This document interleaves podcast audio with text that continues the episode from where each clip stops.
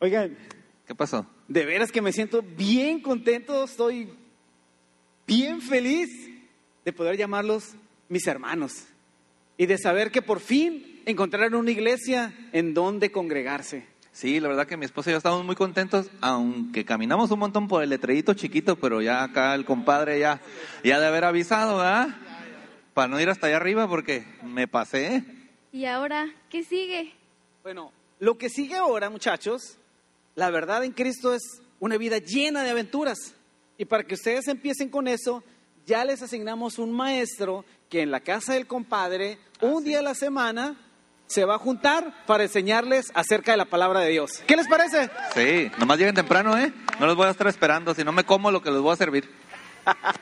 Sí, está bien padre porque van a aprender así como yo aprendo aquí en mi iglesia. Ey, nuestra iglesia, eso nos están enseñando, no nomás Ok, es de- ok, compadre. ok, perdón, perdón. Ah, bueno. Tienes razón, eh, perdón. Aquí todos somos parte, se me olvidaba. Todos somos parte de la iglesia, todos tenemos lugar, tenemos el privilegio de servirnos unos a otros y de ir creciendo todos juntos.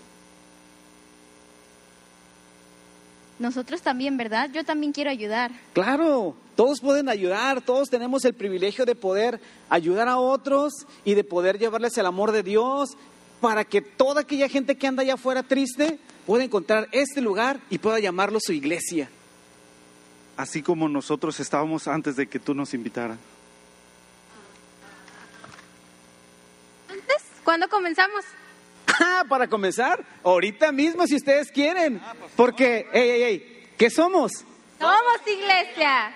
Eso. Muy buenas tardes, ¿cómo estamos? Como que no todos están así bien, ¿verdad? Sí. Eh, eh. ¿Cómo están? Eh. Eh. ¿Cómo están mis hermanos? Muy buenas tardes. Ah, platicaba yo con los muchachos de varones. A mi edad ya todos son muchachos.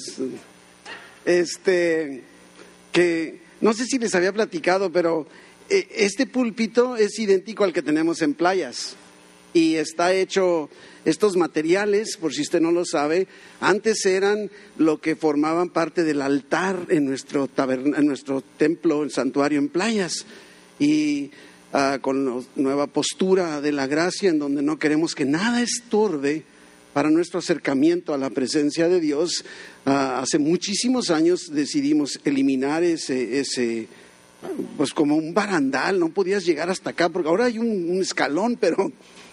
ah, y, y de ese material que existía se hicieron estos y sabes que son idénticos, eh, estaba viendo que no son del mismo color, pero están idénticos, pero ustedes le pusieron llantitas y entonces me queda fuera de escala, como que mis apuntes están aquí muy altos y acá están muy abajo. Es que cuando usted me vea por acá estoy batallando más bien con cómo enfocarme mejor, pero, pero estamos aquí para servir a Dios y ah, estamos eh, en este domingo ah, terminando la serie del, del mes. Ah, ¿Quién recuerda cuál es el tema general de la serie de este mes? Iglesia, ¿verdad? La iglesia.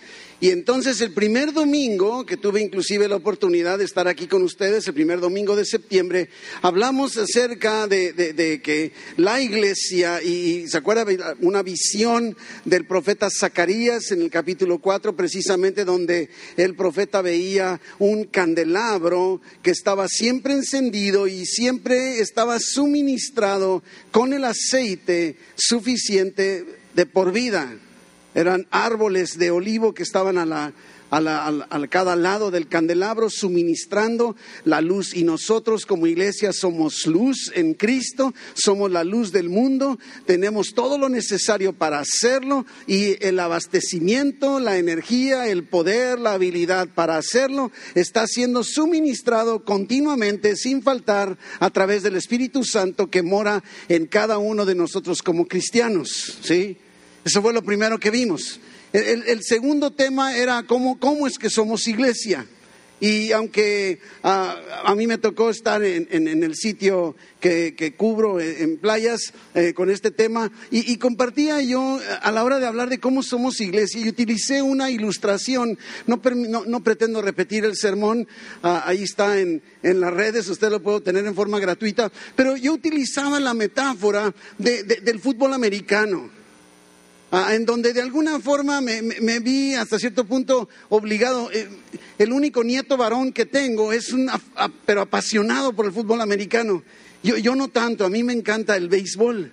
Entonces me di a la tarea de estudiar un poquitito acerca del fútbol americano para poder dialogar mucho, porque él puede estar hable y hable y hable y me menciona equipos y partidos y jugadores y, y, eh, me habla de todo y yo nomás estoy, eh, eh, nomás porque no entendía nada. Y entonces me puse a estudiar y, al estar estudiando descubrí algo.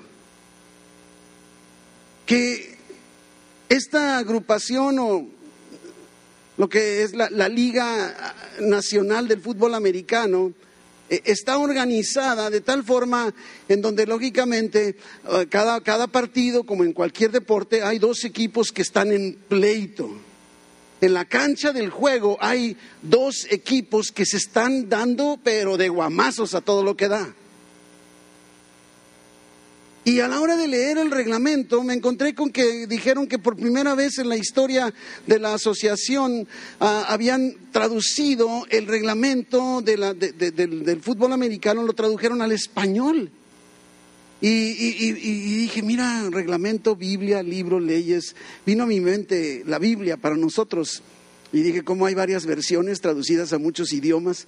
Pero, pero eso no fue todo. A la hora de estar leyendo algunas de las definiciones, me, encontré con, con una que me llamó, me brincó por completo. Estaban definiendo al equipo de los referees o de los árbitros, si usted quiere, mejor más es en español. Y decía, los árbitros constituyen el tercer equipo en la cancha de juego. Y yo dije, tercer equipo. Para mí, ¿cuántos equipos hay? Dos. Y decía, no, hay un tercer equipo que no se involucra con ninguno de los dos equipos que están luchando a todo lo que dan.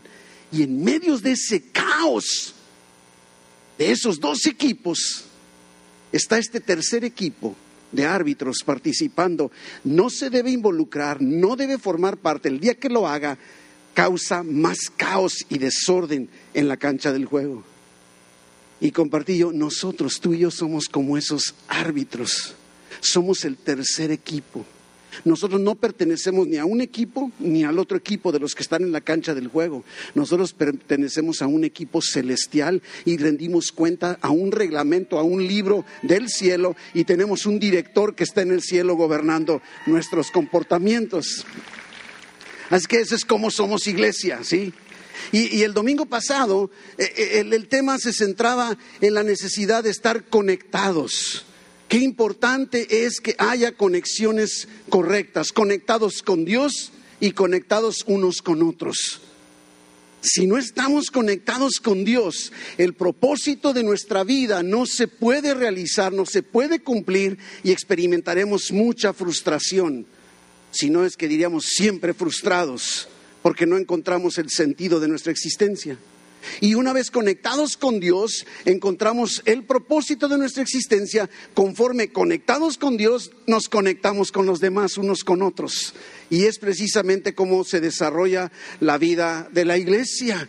Conectados, en conexión, estableciendo. Y decíamos, no te desconectes, no te desconectes. Y el día, el día de hoy, ah, como de alguna forma se habrá dado cuenta a través de la alabanza, el día de hoy el tema está titulado Piedras Vivas. Piedras Vivas es el tema de hoy y nos estaremos basando en, en la primera carta de Pedro, en el capítulo 2, y, y- y ahorita lo vamos a ver, pero creo que no podríamos imaginarnos un mundo donde no hubiera piedras, ¿verdad? Para donde quiera que voltees, hay piedras. Piedras de todos tamaños, piedras de todos tipos, eh, podríamos decir hasta de todos colores. Hace algunos años, allá por el 2010, tuvimos la bendición de, de ir a, a trabajar a Hawái y, y- y me sorprendió que había playas con arenas de diversos colores. Y hay, hay arena, hay piedritas rojas y piedritas negras, y, depende de la región do- donde andas, es el color. Y hay mucho tipo de piedras. Las piedras han existido desde el tiempo de la creación. Inclusive algunas piedras permanecen así en estado rocoso, otras son lisas, otras son transparentes, ¿verdad? Y, y se ha usado a lo largo de la historia de la humanidad. Por ejemplo, las pirámides de Egipcio ah, eh, fueron construidas con piedras de gran tamaño.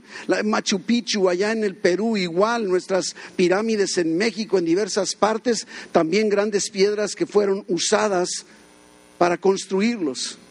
Y también encontramos, no solo en la Biblia, sino a lo largo de la historia de la humanidad, encontramos también que se usaban piedras para, para hacer altares para sacrificios.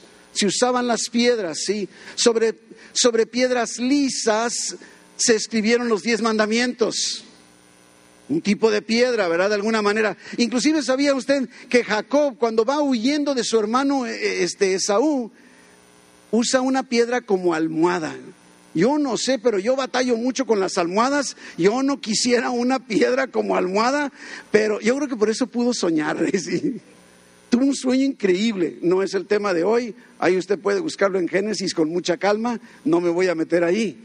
Y inclusive cuando el pueblo de Dios Después de haber estado vagando 40 años por el desierto, finalmente llegan a la orilla del río Jordán, ya lo habíamos dicho en algún momento, y están por cruzar el Jordán para ir a conquistar la, la ciudad de Jericó.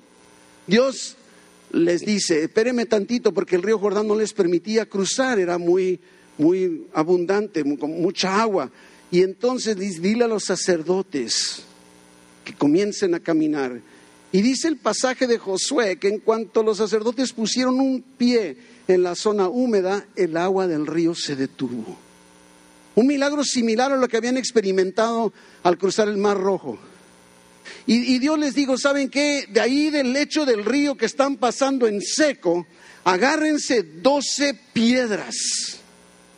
Me imagino que esas piedras no han de haber sido demasiado grandes, porque si no, imagínense para cargarlas, pero tomaron 12 piedras y digo, y pónganlas ahí como testimonio de lo que yo he hecho en la vida de ustedes. Y cada vez que ustedes vean esa mojonera, ese montón de piedras, que sean recordados de lo que he hecho en su vida. Y cuando sus hijos les pregunten, ¿qué es eso? Ustedes podrán decirles lo que Dios ha hecho por nosotros. Piedras, piedras, piedras, piedras. La Biblia nos habla mucho acerca de las piedras. El mismo David tomó piedras del arroyo y con esas, una de esas fue la que le dio en la frente y en la torre al gigante Goliat, ¿verdad? Salomón mismo al estar construyendo el templo se aseguró de conseguir piedras especiales. Inclusive él dijo, no quiero que aquí en la zona de construcción se oiga el golpeteo del martilleo y del cincel. No, quiero que las piedras ya vengan labradas, vengan listas. Eran piedras especiales para construir el templo. Y hay muchos tipos de piedras en nuestro contexto. Hay piedras rodantes como los Rolling Stones que cantan, pero bueno, si usted no es de mi generación no sabe ni de quién le estoy hablando, ¿verdad? Hay piedras toscas, son aquellas que no están labradas todavía. Algunos así somos, ¿verdad? Medio. Inclusive en los años 70, fíjese que hubo un hombre que se hizo famoso, se hizo millonario porque vendió piedras mascota. Imagina, yo quiero tener una, pues aquí te, te vendo. Es más, podríamos construir el, el, santuario, completarlo aquí si vendemos las piedras mascota. Aquí hay muchas piedras, ¿verdad? No sé, imagínate, se hizo millonario el hombre. Hay piedras energéticas, ha visto que no, este me da energía de no sé qué y que era el color verde y el morado. Y... Hay piedras de paso, ¿sí? Stepping stones que llaman los gringos, donde de alguna manera vas pisando. Hay unas piedras de tropiezo. Espero que no seas una de ellas. Inclusive hasta hay piedras en los riñones. piedras, piedras. O también una piedra en el zapato. Cuando pensamos en piedra podemos pensar muchas cosas. Y fíjese que al estar estudiando este tema, otra vez también me encontré con un tipo muy especial de piedra. Me, me sorprendió. Yo, yo, no soy muy dado a la botánica. E inclusive recuerdo que hace algunos meses me tocó compartir eh, en playas, estaba predicando y utilicé la ilustración del café. Y como en el proceso del café somos como nosotros que estamos siendo, ah, no sé, ah, sembrados y edificados y madurados, tostados, ¿verdad? Retostados y molidos y todo. Y, llevé una plantita de café. Y, se me acercó un hermano cuando terminé y me dijo, pastor, ya lo conozco, se le va a sacar la planta. Démela, yo se la cuido. Y, y- y- pero entonces no soy muy ávido, pero eh, eh, estas plantas, lithops, se llaman lithops, ¿sí? Y, de alguna manera el, hombre, el nombre de lithops viene de litos, que es piedra, de- del griego piedra, litsos, y opsis, que es semejante a, o sea, parecen piedras, pero en realidad son plantas. Y, digo, yo sé que no se distingue mucho ahí unas imágenes, pero eso que usted está viendo, a lo mejor con los colores no se distingue muy bien, pero si ustedes los ven, parecen piedritas. Y no son piedras, son plantas, son originarias del sur de África. Hay más de 100 espe- especies. Esto así como que encuentro una comparación con el ser humano. Hay muchas especies de piedras. Somos piedras y somos- hay muchas especies. Es más, hay muchos colores y muchos tamaños. Mu- muchos. Parecen piedras, pero no lo son. Nuestra iglesia evangélica San Pablo, somos un lugar seguro. Lo digo y lo vuelvo a decir una y otra vez. No importa tu color de piel, no importa el tamaño de tu pecado, no importa tu nacionalidad, no importa de dónde vengas, eres bienvenido, esta es tu casa. Somos una familia con diversidad, sí, de colores, sabores y tamaños, pero es un lugar seguro. Inclusive entre las dos hojas, son dos hojitas y, y entre las dos hojas se van abriendo, se abre una fisura y de ahí brotan unas flores hermosísimas. Y lo más increíble dice que requiere poco cuidado. Dije, se me hace que voy a comprar una. Casi no se, no se necesita hacerles nada, ¿verdad? Y, también se tienden a llamar plantas piedra o piedras que florecen, pero también se llaman piedras vivas. Piedras vivas. Empecé a pensar, eh, así, así somos. A veces parezco piedra. Pero en Cristo, mi hermano, no lo soy. No lo soy. Y tú tampoco. Y tú tampoco. A veces tomamos actitudes que así, pues, ay, tú, qué terco eres. Pareces piedra.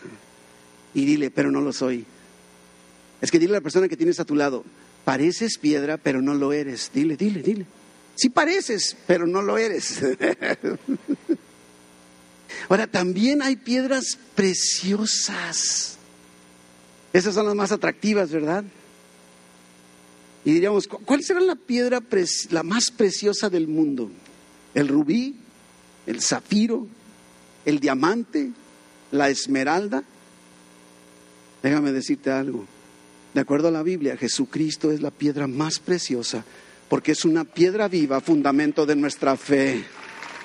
Jesucristo, la piedra viva.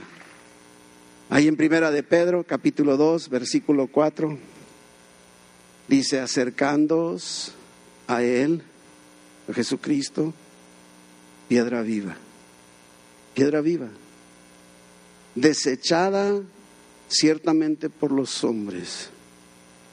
¿Se acuerda cómo dice el Evangelio de Juan? A lo suyo vino y los suyos no le recibieron. ¿Cuánta gente? Creo que todos hemos sido testigos que han rechazado a Jesús como el fundamento de la relación con Dios. Jesús es la piedra viva, no es una piedra viva. Y lo identifica como piedra principal, piedra angular a lo largo de toda la Biblia, relacionándolo con el fundamento de todo lo que existe, el fundamento de la iglesia que somos tú y yo.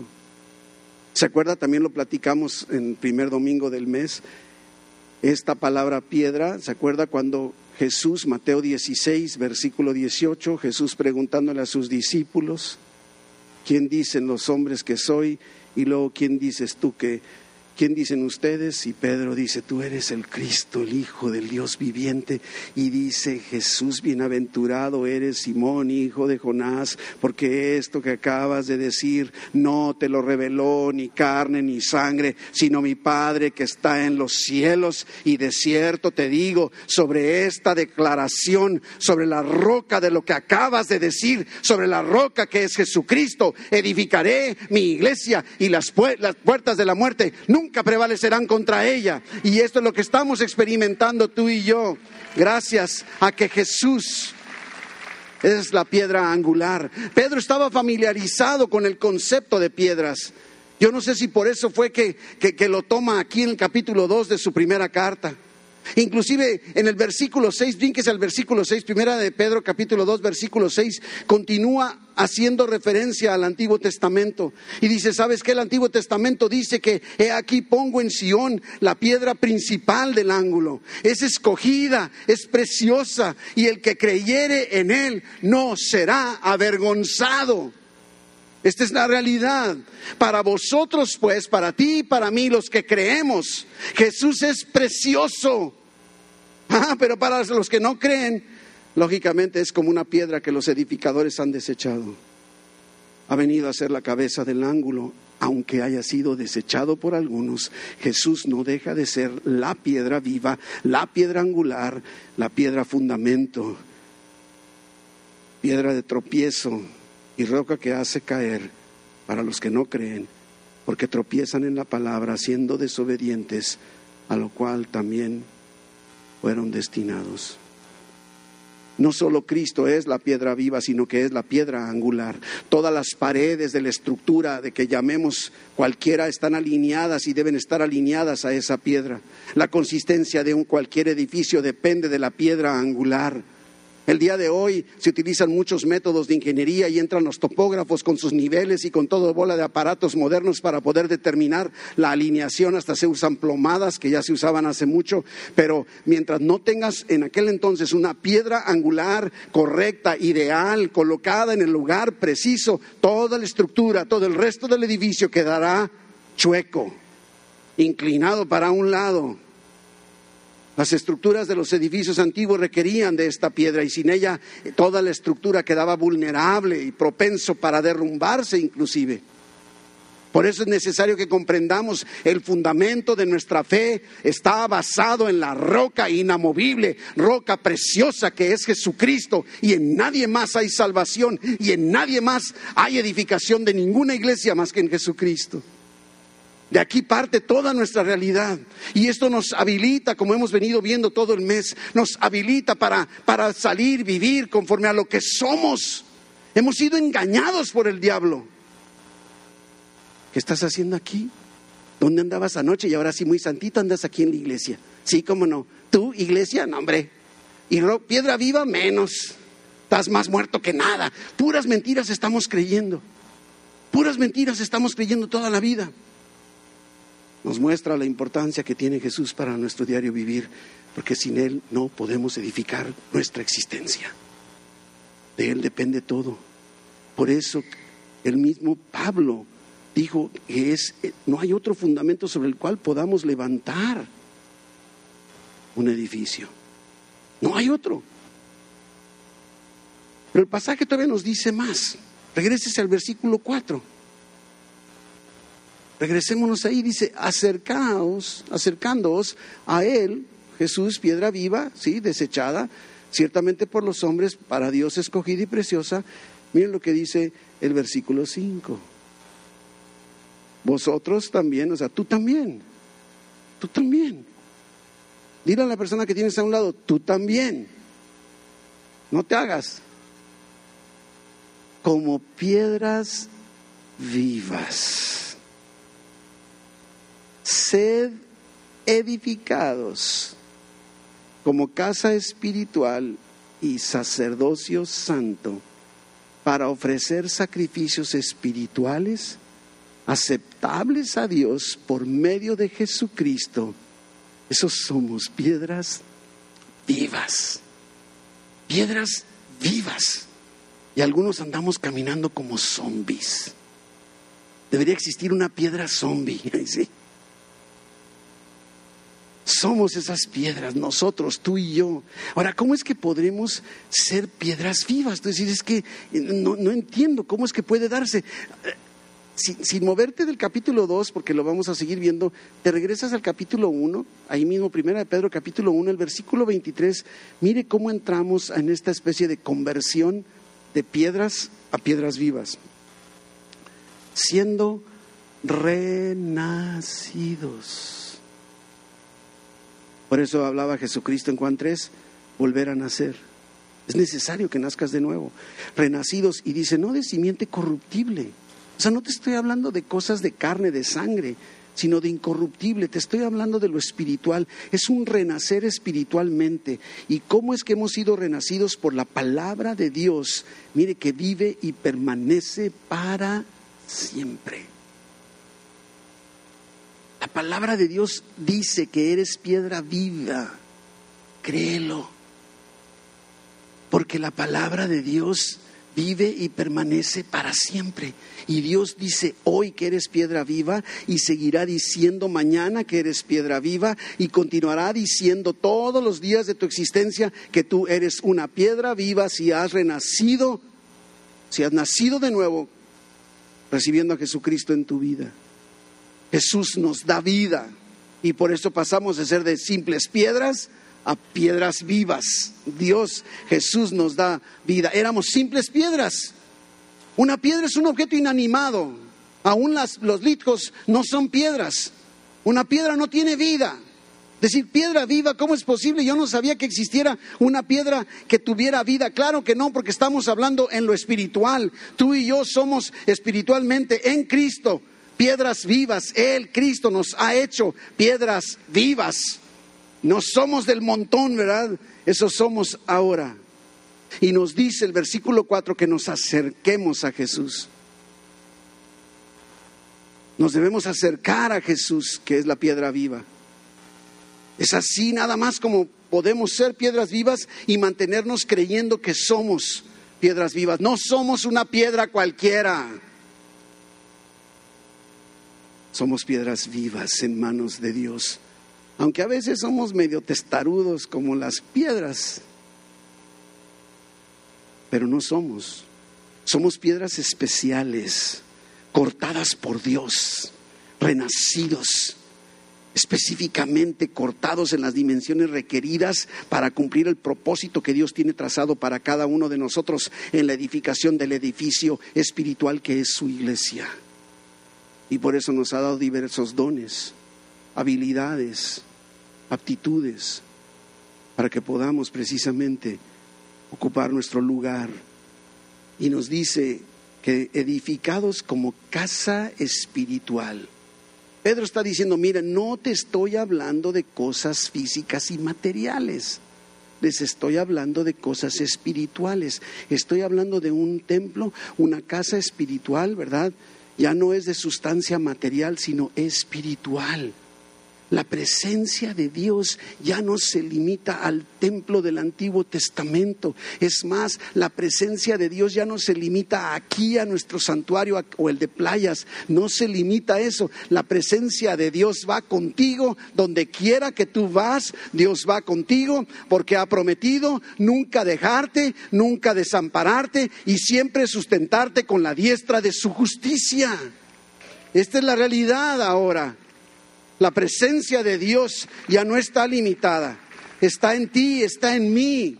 Tú y yo somos parte de la iglesia, conformamos la iglesia, somos la iglesia y estamos siendo edificados como iglesia, edificados por Jesucristo. Es tan importante que creamos esta verdad porque estamos siendo bombardeados allá afuera por tanta tontería. El templo ahora es, somos nosotros, tú y yo como comunidad de creyentes, de los que nos congregamos, de los que formamos el cuerpo de Cristo, de los que hemos recibido a Jesús, reconociéndolo como nuestro Señor y como nuestro Salvador.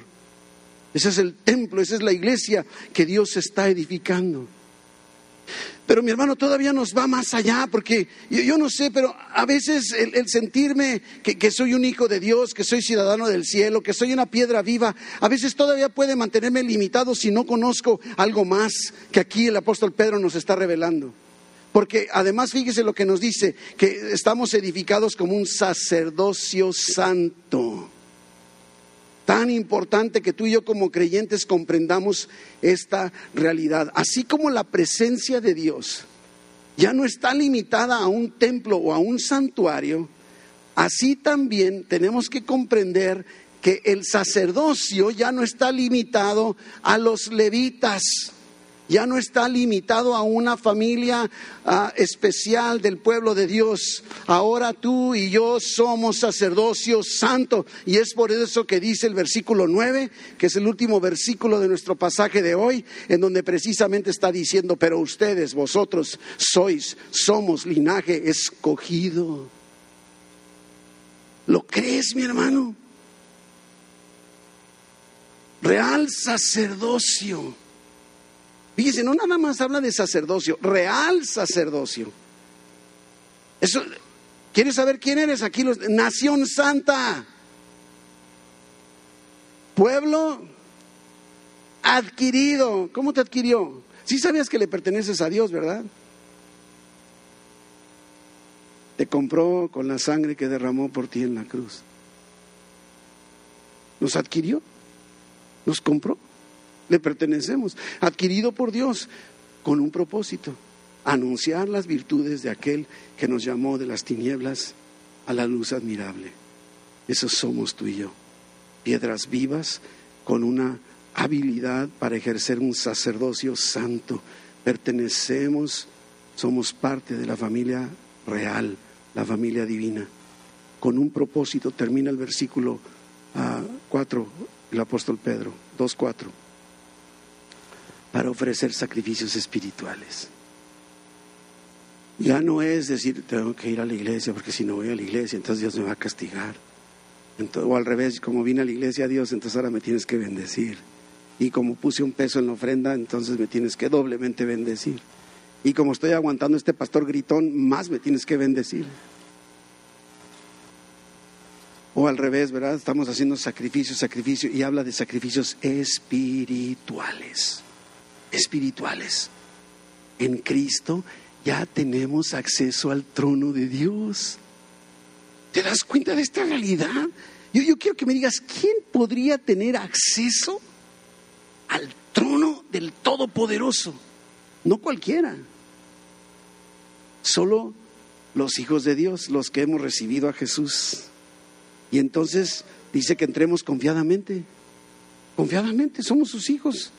Aquí estoy, papá, ya llegué. Tenemos acceso libre al trono de su gracia. Podemos entrar confiadamente, sin temor. No tenemos que estar preocupados de si lo agradamos o lo desagradamos, ¿verdad? Todos, todos esos sacrificios espirituales, porque son espirituales, son aceptables en Cristo.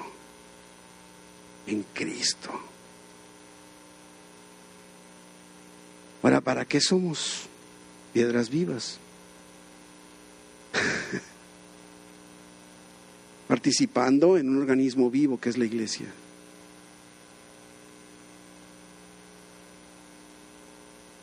No somos simples ladrillos. Ya traía yo toda una bola de ladrillos, pero estaban muy pesados, mejor entonces no me los traje. Ya le iba a poner aquí una bola de ladrillos. Me gusta ser muy gráfico. Ah, y me, me desanimé, gasté en balde. Salieron baratos, 40 centavos de dólar cada uno, pero ahora imagínense entonces unos ladrillos. ¿Sí? Unos ladrillos. Somos esos ladrillos vivos, piedras vivas, participando. Y entonces nuestra alabanza es viva. Es viva. No cantamos, alabamos. En espíritu y en verdad. Porque somos piedras vivas. Yo sé que en un edificio pensar en una piedra, pues el ladrillo no se mueve, es más, si se mueve te asustas, ¿verdad? Dices, oye, ¿qué le está pasando a esta pared? Pero en la pared de la iglesia que Dios está edificando, que somos nosotros, somos como los fijores saltarines. Las piedras se están moviendo porque tienen vida. Y nos raspamos, nos friccionamos, nos aplastamos pero Dios está edificando. Nuestro servicio a Dios es vivo, Mi hermano, si no estás sirviendo, no has experimentado el privilegio y la bendición de servir a un Dios vivo. Porque fuiste creado para eso, para servir a Dios. Nuestro culto es vivo, es racional. No hacemos las cosas por hacerlas. No nos reunimos por reunirnos. Es un culto espiritual, somos piedras labradas por Dios, formando parte de la casa de Dios. Todos somos parte de la casa espiritual, cada uno de nosotros, esas piedras como ladrillos, unidos, pegados a la piedra angular, porque si no, entonces seremos simples ladrillos que estamos construyendo no sé qué cosa, pegados al fundamento, a Jesucristo, que es la piedra angular y la piedra no será fuerte, el ladrillo no será fuerte, sino está pegado al fundamento que es Jesucristo. No fuimos creados para vivir desconectados. ¿Te puedes imaginar una pared donde le falten de repente unos ladrillos? Porque resulta que no, es que yo no tengo tiempo. No, pastor, yo no puedo servir porque acabo de agarrar un carro nuevo y lo quiero estrenar. No, pastor, yo no, porque me acaban de subir el sueldo y tengo que trabajar tres horas más. Y ahí está la pared con huecos. Faltan piedras vivas, como cuál. Sí, esos hoyos ahí faltan piedras que fueron hechas con toda intención, pero tenían un propósito en su momento. La piedra no puede soportar su propio peso si no descansa donde ha sido colocada. Y Cristo es el cimiento sobre el cual todos descansamos. Por eso Cristo dijo, estás trabajado y cansado. Ven, yo te voy a hacer descansar. Somos esas piedras que descansamos en Jesucristo, la piedra angular. Esas piedras, esos ladrillos formando la iglesia que somos nosotros, nos adherimos al fundamento con un cemento divino, un cemento espiritual, un cemento celestial que es Jesucristo, es quien nos une a ti y a mí. Y entonces la piedra, nosotros, piedras vivas y el fundamento, nos volvemos uno, que fue el clamor de Jesús cuando está orando en Juan 17 y dice, Padre, que sean uno como tú y yo somos uno, que ellos también sean uno. ¿Para qué? Para que el mundo crea. Esto es el fundamento de nuestra fe. Todas las piedras son necesarias. Es que no andes creyéndote que no, es que yo casi no sé hacer nada. todos somos necesarios. Cada piedra en una pared es necesaria. Hay algo que a mí me sorprende mucho en la construcción. No sé cómo ando de tiempo, pero bueno mejor nivel reloj. Ah, en la construcción hay una, una, metodología que, viene de, la antigüedad de nuestro país, que son los, los, las cúpulas, los domos. ¿Ha visto los que hacen de ladrillo?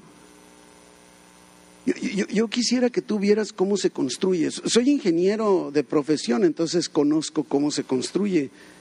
Y lo van construyendo sin cimbra. ¿Cómo es posible que un ladrillo que va poniéndose así no se caiga? Porque el fundamento está sólido alrededor y es importante que cada piedra esté conectada una con otra. Y entonces se va armando el domo y volteas para arriba y dices, ¿cómo se sostiene esto? No es suficiente. La lógica humana, si observaras, te diría, no es posible que ese domo de ladrillo esté sosteniéndose ahí. Esperarías que tuviera varilla y concreto y que se haya usado una simbra para construirlo y nada de eso tiene. Así somos tú y yo y es fundamental tu participación como la mía en la formación de esa pared, de ese techo, de esa iglesia que Dios está construyendo, sí, juntos. Váyase a la carta de Pablo a los Efesios capítulo 2, versículo 19. Ya vamos a terminar. Así que ya no eres extranjero ni advenedizo. Eres conciudadano, somos paisanos celestiales, miembros de la familia de Dios. Y mire lo que dice el versículo 20, edificados sobre el fundamento de los apóstoles y profetas, siendo la principal piedra del ángulo Jesucristo mismo, en quien todo el edificio, bien coordinado, va creciendo para ser un templo santo en el Señor, en quien vosotros también sois juntamente edificados para morada de Dios en el Espíritu. Qué increíble cada uno de nosotros, mis hermanos, somos ladrillos vivos, piedras vivas en el grandioso templo que el Señor está edificando, su iglesia.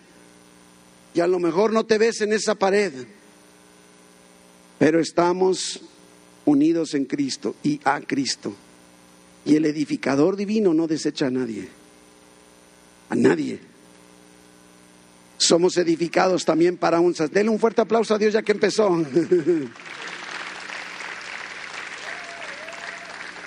edificados como un sacerdocio santo. Nos interrelacionamos llegando a ser inseparables, así como las piedras de un edificio. Y nosotros como piedras vivas podemos ejercer ese sacerdocio santo. Ya no necesitas que el pastor a fuerza vaya a tu casa a orar por el enfermo. Ya no necesitas esperar el domingo para que el pastor diga si estás enfermo, tienes una necesidad, pasa aquí al frente, voy a imponer mano. No necesitas, tú eres sacerdote. Yo, tú y yo somos ante Dios, no soy más tú, yo que tú. Te ha dado una autoridad. Yo, yo, quiero invitarte a que vivas y experimentes la realidad de esa autoridad espiritual que Dios te ha dado. Dice, dice el Evangelio que impondrás manos sobre los enfermos y sanarán. Nomás quiero, voltea a ver tu mano. Voltea a ver tu mano. La Biblia dice que si impones tu mano, tus manos sobre los enfermos, van a sanar. No dice sobre las manos de los pastores, tráelo corriendo y que imponga manos impondrán manos, tú y yo, todos nosotros los ladrillos, las piedras vivas, somos sacerdotes, podemos ejercer, ejercer nuestro sacerdocio santo, imponemos manos y la gente sana, imponemos manos y la gente prospera, imponemos manos y la gente es liberada. Tenemos que creer esta realidad. Y, inclusive, mi hermano, ¿sabes qué? Puedes imponer manos sobre ti mismo. El viernes estaba en consulta de revisión con cardiología y no me estaba simpatizando mucho la doctora porque estaba muy... Le ha tocado a esos doctores muy agresivos, muy groseros. Y me empezó a dar un panorama bien... Y le dije, yo, soy un hombre sano. ¿Qué no me está oyendo? Soy un hombre sano. Me, me acordé mucho lo que pasó con mi esposa, que eso se lo platico otro día, pero... Es que, ¿qué no está bien? Sí, ese es el pasado, le digo. Oiga, pero es que es el dictamen médico, por eso es el pasado, soy un hombre sano. Y, ay, mire, ¿sabe qué? Si tiene alguna duda me dice, tenga los papeles y ya váyase. y saliendo fue lo que dije, Padre, soy sacerdote santo tuyo. Y si impongo manos sobre los enfermos, sanan. ¿Qué cree que hice? En el nombre de Jesús. Hermano, no esperes. Eres, eres un sacerdote, puedes bendecir a tu esposa. Varones, si tan solo supiéramos o fuéramos recordados del plan divino de Dios, eres sacerdote de tu casa. Tienes una autoridad espiritual que Dios te ha dado que no tienes idea. No tienes idea, o sea, en un buen sentido espiritual eres poderoso, aguas contigo. En lo espiritual dije, ¿eh? no vaya a querer imponer manos a su esposa al rato llegando a casa. De esas manos no.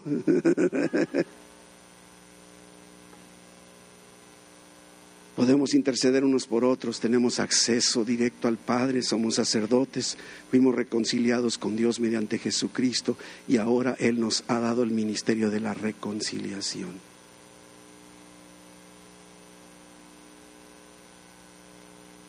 Acércate a Jesús, la piedra viva.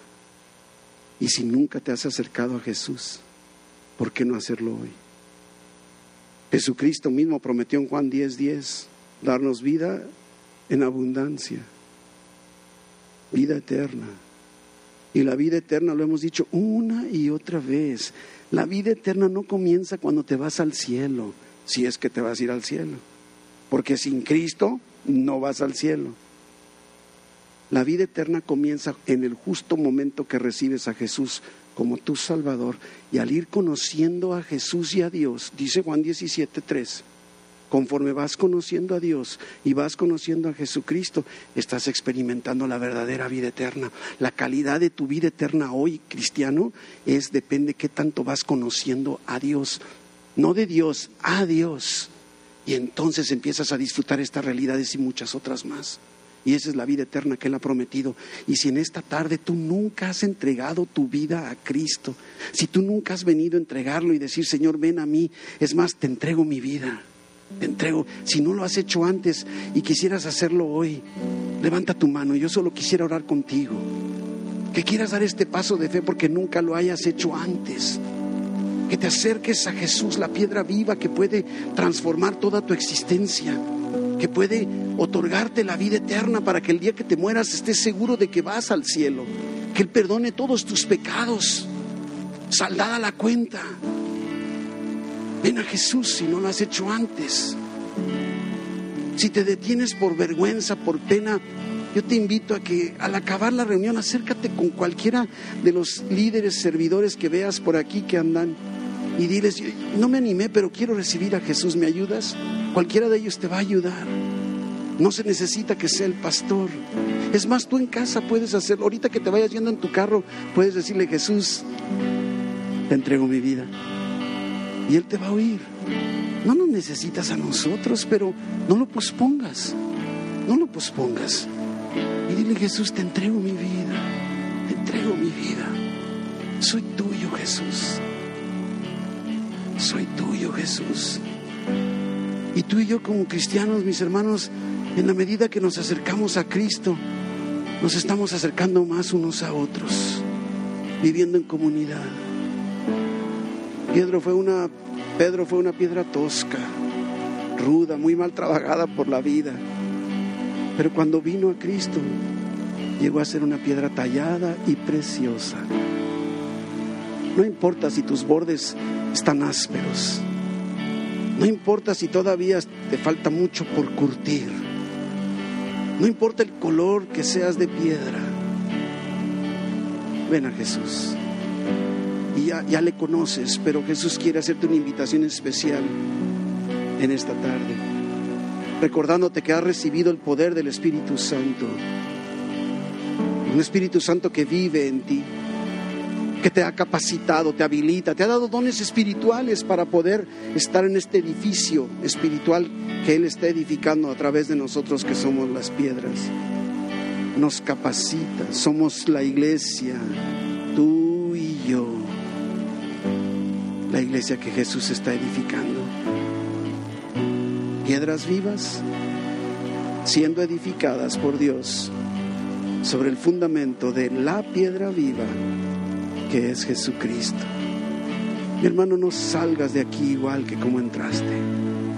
No te vayas de aquí creyendo las mentiras del enemigo que minimiza tu participación o que te hace sentir o pensar que nadie te hace caso, que no te saludó el pastor cuando viniste, o que nadie te saluda, nadie me ama, nadie me quiere, o es que yo no sirvo para nada, no sé hacer nada.